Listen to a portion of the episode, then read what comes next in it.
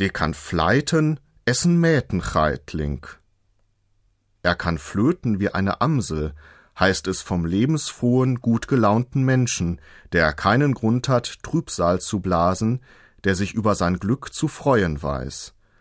Im Wort Mätencheitling steckt zunächst der Monat März, de Mäten.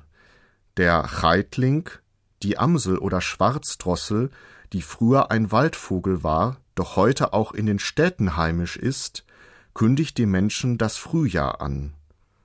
Cheitling heißt wörtlich übersetzt Ziegenvogel, denn eine Cheit ist nichts anderes als die süddeutsche Geiß, zu der wir in Norddeutschland heute ja Ziege, auf Münsterländisch Sierge sagen. Freuen wir uns also auf den kommenden Frühling mit demjenigen, der fleiten kann, essen Mätencheitling.